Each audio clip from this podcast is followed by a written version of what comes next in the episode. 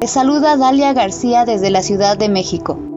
Bienvenido al segundo capítulo de Señales sin Justicia, un podcast que trata temas sociales, políticos y culturales, así como casos de impunidad que han sucedido a lo largo de la historia de nuestro México. Comenzamos.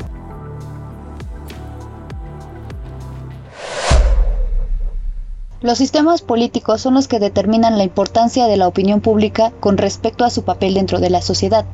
La prensa ha tenido una compleja historia en la vida política de México, dependiendo de su posición, ya sea crítica o promotora de las causas. A continuación hablaré sobre algunos presidentes y la relación que estos han tenido con la prensa dentro de su mandato. Vicente Fox Quesada se desempeñó como presidente de México desde el año 2000 al 2006. Cuando este se convirtió en presidente, se dio una excesiva exposición en los medios de comunicación. Al inicio su relación con la prensa no pasó desapercibida.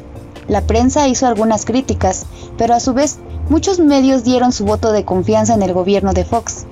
Aparentaba llevar una buena relación con la prensa, sin embargo, también hubo represalias contra los medios que eran más críticos respecto a su gobierno, pues no faltaron los asesinatos a periodistas.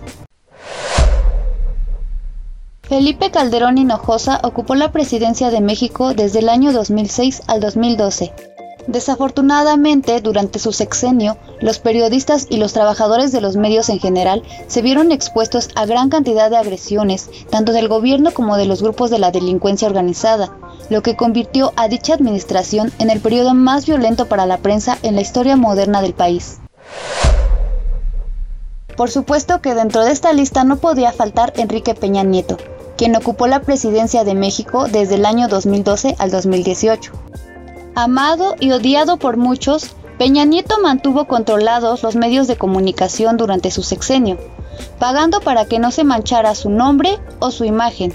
Gastó cientos de millones de dólares anuales de los fondos gubernamentales en publicidad, creando una gigantesca marca presidencial para suprimir artículos de investigación y no aparecer en portada, además de intimidar a las salas de redacción que se atrevieron a desafiarlo, como es el caso de la Casa Blanca, ¿se acuerdan?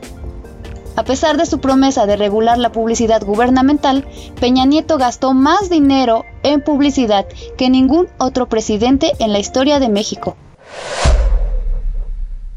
Andrés Manuel López Obrador, el presidente actual de nuestro país, que inició su cargo en el año 2008, mantiene una relación de defensa y ataque en sus discursos hacia los medios de comunicación.